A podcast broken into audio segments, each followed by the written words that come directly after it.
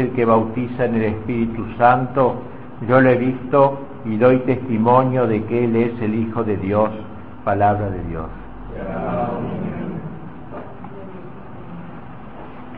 Este es el Cordero de Dios que quita los pecados del mundo, nos dice San Juan Bautista en el Evangelio de hoy, señalando a Cristo, al Mesías, a quien él reconoce y manifiesta. Eche años Dei, nosotros lo cantamos en latín, lo apreciamos en las palabras originales, he aquí el Cordero de Dios. Es una retoma del viejo tema del Cordero del Antiguo Testamento, el tema del Cordero, del pastor de los Corderos, es un tema bíblico, pero el tema bíblico hemos dicho ya en otras ocasiones, es un tema que está a lo largo de toda la Biblia, de todo el, Antiguo y el Nuevo Testamento. Por ejemplo, el tema matrimonial, Dios hace a Eva, luego Cristo es la continuación, la unión, es el esposo, la iglesia es la esposa, el cielo se habla de las bodas eternas, en fin, es un tema bíblico, un tema que aparece en el, desde el Génesis hasta el Apocalipsis, aquí y allá en la Escritura. Por en el tema del Cordero, del Pastor, es un tema también bíblico. Lo encontramos a esta imagen del Cordero, esta realidad física del Cordero en el Éxodo, cuando se instaura la fiesta de Pascua y se manda a celebrarla todos los años con un Cordero pascual. Por eso cuando San Juan Bautista señala al Cristo como el Cordero de Dios, de alguna manera está haciendo un recuerdo de aquel Cordero del Éxodo que cuyo sacrificio se reiteraba eh, todos los años con motivo de las fiestas pascuales. Pero hay otro lugar donde aparece un cordero, a veces se dice una cabra, un chivo, que es en el libro del Levítico, donde se habla de un sacrificio expiatorio. El pueblo judío tan pecador debía ser cada tanto un acto público de expiación. ¿Y cómo se lo simbolizaba o representaba ese acto interior de expiación? Mediante una, una oveja o un chivo al cual se lo cargaba con un arnés y se lo enviaba al desierto, se lo abandonaba en el desierto. La idea era que era como que sobre ese animal cargaban todos los pecados de Israel, como si se quisiera Israel sacar de encima los pecados del pueblo, cargándolos simbólicamente sobre ese chivo emisario eh, y haciéndolo desaparecer en el desierto. Pues bien, podríamos decir que también en esta en esta apelación de Cristo como Cordero de Dios hay algo de este, de este segundo aspecto del Cordero emisario, del chivo emisario, ya que Cristo nació para hacerse Cordero, podríamos decir, dice Santo Tomás, que el Verbo se hizo carne para tener algo que ofrecer en la cruz, para ser Cordero, inmolado por nuestra redención como Dios que era, no podía ofrecer ningún sacrificio, porque el sacrificio supone una materia.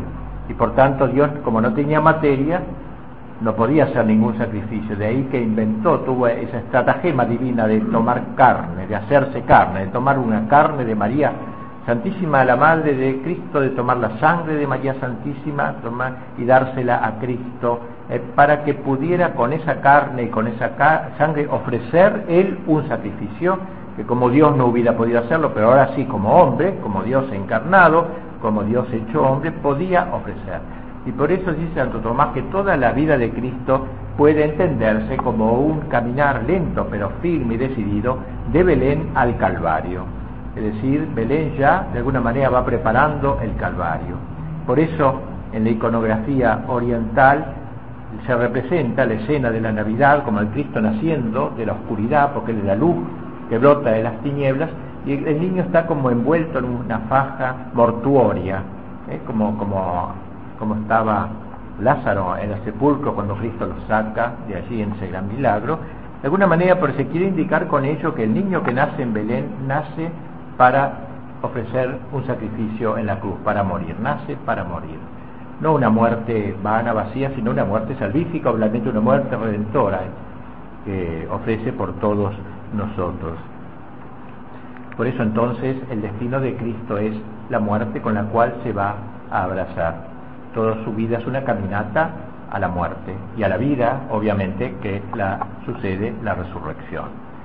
Agnus Dei quitolit peccata mundi, decimos cuando lo cantamos en la misa en latín. son estas mismas palabras del, de, San Juan Bautista, estas mismas palabras en latín. Este es el Cordero de Dios, años de quitolit pecatamundi, que quita los pecados del mundo. La ventaja de haberlo cantarlo en latín, de conocer un poquito más, interiorizarnos más en la liturgia, en este volviendo a este idioma que fue su idioma original y que duró tantos siglos, este, esta palabra quitolit, pecata mundi, que quita los pecados del mundo, tolit en latín, es un verbo que se dice tolere. Tolere significa dos cosas, quitar y cargar. Cargar también, que cargas los pecados del mundo. Obviamente cuando la iglesia quiso traducir esto a las lenguas vernáculas, tuvo que optar por una, dos, o una u otra de la versión. No pudo decir que quitas o cargas, hubiera sido un poco ridículo. Entonces eligió que quitas. Pero ahora quisiéramos señalar el otro significado que también se encubre en la palabra tolere, quitoli peccata mundi, cargas. Es el cordero que carga los pecados del mundo. Esta idea es muy linda. Se recuerda que el que cargó con todos los pecados del pueblo, Cristo carga carga con la humanidad pecadora, como nos lo muestra la parábola del buen samaritano, cuando al pasar junto al caído, que era la humanidad, que era la oveja perdida, la oveja extraviada, la cargó sobre sus hombros y la llevó luego al mesón, que es símbolo de la iglesia, eh, hasta el fin de los tiempos, hasta que vuelva y le pague los trabajos que han hecho en el cuidado de esta oveja. Cristo cargó sobre sus hombros, sobre su cabalgadura, sobre sus hombros, cargó a la humanidad. Años de ahí, Cordero que cargas los pecados del mundo. Hoy se ha perdido, lo hemos dicho varias veces, el sentido del pecado y por tanto el sentido de la redención. Ya no, no existe el pecado porque no existe Dios para la sociedad contemporánea. Decía Pío XII, esa que una de las pérdidas más grandes del siglo XX había sido la pérdida del sentido del pecado. Es decir, la gente peca, por cierto, y peca mucho, y peca quizá más que antes, pero sin embargo no tiene conciencia de que peca, de que eso es un pecado, no sabe lo que es el pecado. Y hace bien no saberlo, digamos, es lógico, mejor dicho, no saberlo, porque el pecado eso es una ofensa a Dios, eso es el pecado, es algo teológico, es una ofensa al prójimo. Si hay una ofensa al prójimo, peco porque al ofender al prójimo, ofendo a Dios que me manda amarlo al prójimo. En realidad el pecado es algo contra Dios. Pues bien, si la sociedad moderna quiere marginar a Dios, olvidar a Dios, obviamente debe marginar el pecado, que es la ofensa a ese Dios al cual se quiere marginar. Y por eso entonces decíamos que en la sociedad moderna no hay concepto del pecado y por tanto tampoco hay concepto de la redención. Porque si no hay pecado no tenemos por qué ser redimidos. O cada uno se las arregla como puede, cada uno trata de hacer lo que puede.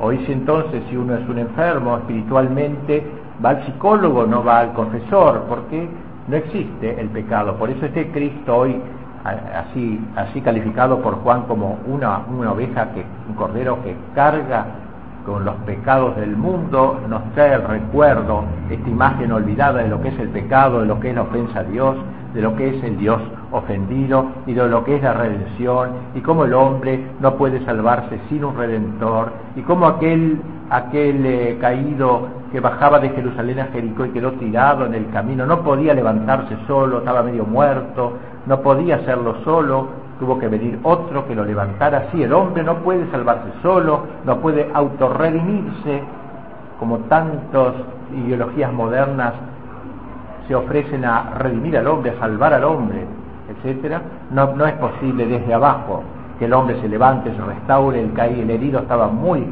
averiado como para levantarse solo, tuvo que venir de afuera, de lejos, un samaritano, bajar de Jerusalén a Jericó, bajar del cielo a la tierra para cargar y redimir a esta gran oveja perdida que es la humanidad. Dice el Evangelio de hoy que San Juan, cuando vio acercarse a Jesús, dijo, a él me refería cuando dije, después de mí viene uno que es anterior a mí, que me precede, porque existía antes que yo. Aquí muestra San Juan Bautista, señala su carácter de precursor, el que va delante. Pre quiere decir delante y cursor, corredor, el que corre delante, el precursor, es el que va delante de Cristo, va preparando la venida de Cristo. Entonces, por eso dice, viene un hombre que me precede porque existía antes que yo. o sea, ese Cristo que nació después que Él, sin embargo lo precede porque es Dios. Aquí hay una afirmación del misterio de Cristo, de la humanidad y de la divinidad de Cristo. La humanidad hace de, esa, de ese Jesús alguien semejante a Él, que es también hombre, pero lo precede porque Cristo tiene vida como Dios desde la eternidad. Por eso es un acto de fe el que enuncia San Juan cuando dice esta frase, eh, después de mí viene un hombre que me precede, porque existía antes que yo. Yo no lo conocía, pero he venido a bautizar con agua para que él fuera manifestado a Israel. Y termina el Evangelio, yo lo he visto y doy testimonio de que Él es el Hijo de Dios. creo y doy, vi y doy testimonio. Aquí San Juan Bautista está señalando que ese carácter de precursor no es algo meramente cronológico, alguien que corre delante, que va delante del Mesías, sino que es alguien que está dedicado a manifestar al Mesías, a manifestar, a señalarlo con el dedo, decir, este es el Cordero de Dios, este y no otro, este es el Cordero de Dios.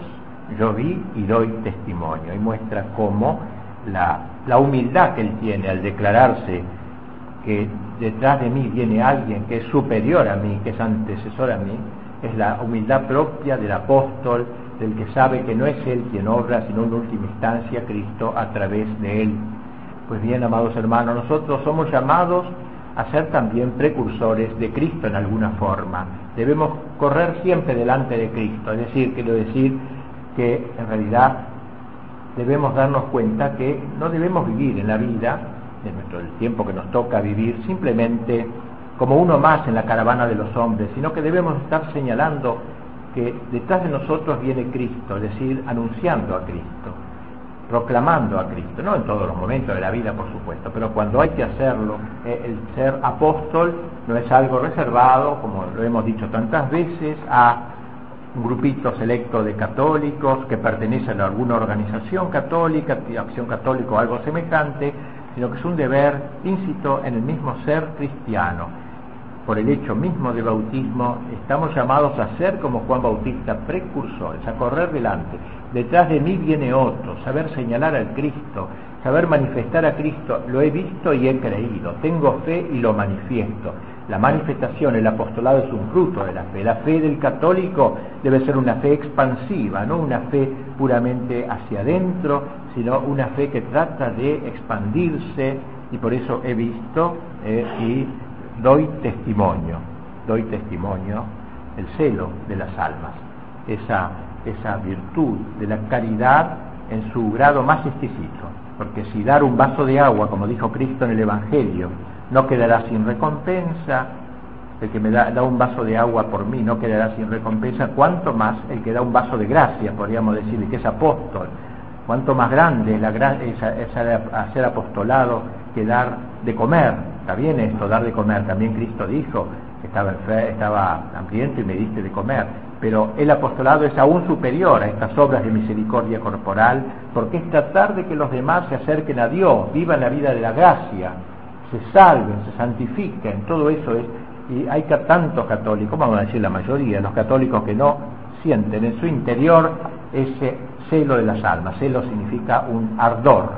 Es todo lo que diferencia un alma, digamos, tibia o, fría, fría o tibia, peor es tibia que fría casi, ¿eh? de un alma ardiente, ardorosa, fervorosa, un alma capaz de incendiar, de ser seguidor de aquel que dijo venido a hacer fuego sobre la tierra. ¿Y qué quiero sino que arda? De modo que imitar al Bautista que pasó su vida con el dedo extendido, este es el Cordero de Dios, corriendo delante, anunciando, dando el testimonio de que Cristo es el único Salvador, el único Redentor. Imagen pues del Cordero, que decíamos es una imagen bíblica porque la vemos de nuevo a reaparecer nada menos que en el Apocalipsis, el libro terminal de la Sagrada Escritura, cuando se habla de un Cordero sentado en el trono, inmolado y de pie, dice Apocalipsis en el capítulo quinto. Inmolado, es decir, muerto, que ha muerto por nosotros, y de pie, resucitado. En ese símbolo se representan los dos momentos del misterio pascual, el momento doloroso de la muerte de Cristo, inmolado, el Cordero inmolado por nuestra redención, y de pie porque ha vencido a la muerte. Así que esto aparece también en el Apocalipsis, la imagen del Cordero. El antiguo tipo del Cordero Pascual o del chivo expiatorio, ¿eh? Que se ha cumplido en Cristo, en el Mesías, nos da una garantía de que la parte no cumplida del Apocalipsis, que el Apocalipsis anuncia, un día se cumplirá. La Eucaristía que ahora vamos, estamos celebrando y que vamos a seguir el santo sacrificio de la misa recoge en una unidad todo lo que hemos dicho en esta breve homilía. Hace estar presente entre nosotros al Cordero liberador del Éxodo, al Cordero redentor de que habla el profeta Isaías, traspasado por nuestras rebeldías, al Cordero que un día Juan Bautista señaló a quienes lo rodeaban, al Cordero de la cruz y al Cordero que nos espera en el trono, en su trono, el Cordero del Apocalipsis. Qué bien dijo, dijo Fray Luis de León en su libro Los nombres de Cristo, cuando habla de Cristo como pastor, que es un pastor raro Cristo, porque es un pastor que quiere ser comido. Normalmente el pastor cuida las ovejas y nada más, le da de comer. Aquí en este caso el pastor, yo soy el buen pastor, el verdadero pastor, dijo Cristo ahora quiere ser comido. Señor, eres pastor y pasto, pastor y pasto, te das de comer, el alimento no es otro, eres, eres tú mismo que te nos das en alimento. Por eso en la misa decimos en dos ocasiones, una, el sacerdote dice el sacerdote y todos con él cantamos el Años Dei, Quitolis Quitolit peccata mundi, miserere nobis, lo cantamos tres veces, después dona nobis pacem, danos la paz. Obviamente acordémonos en ese momento de la figura de Juan señalando, he aquí el Cordero de Dios, ha tomado de él estas palabras que quita, quitolit peccata mundi, que quita los pecados del mundo. Y la segunda vez que se alude a esta frase del Bautista es cuando el sacerdote levanta la hostia antes de dar la comunión y dice, felices los invitados a las bodas del Cordero. Apocalipsis 19, 9. O sea, la Eucaristía es un preludio de las bodas del Cordero. El Cordero que el Apocalipsis lo ve inmolado, pero vencedor, triunfador del amor.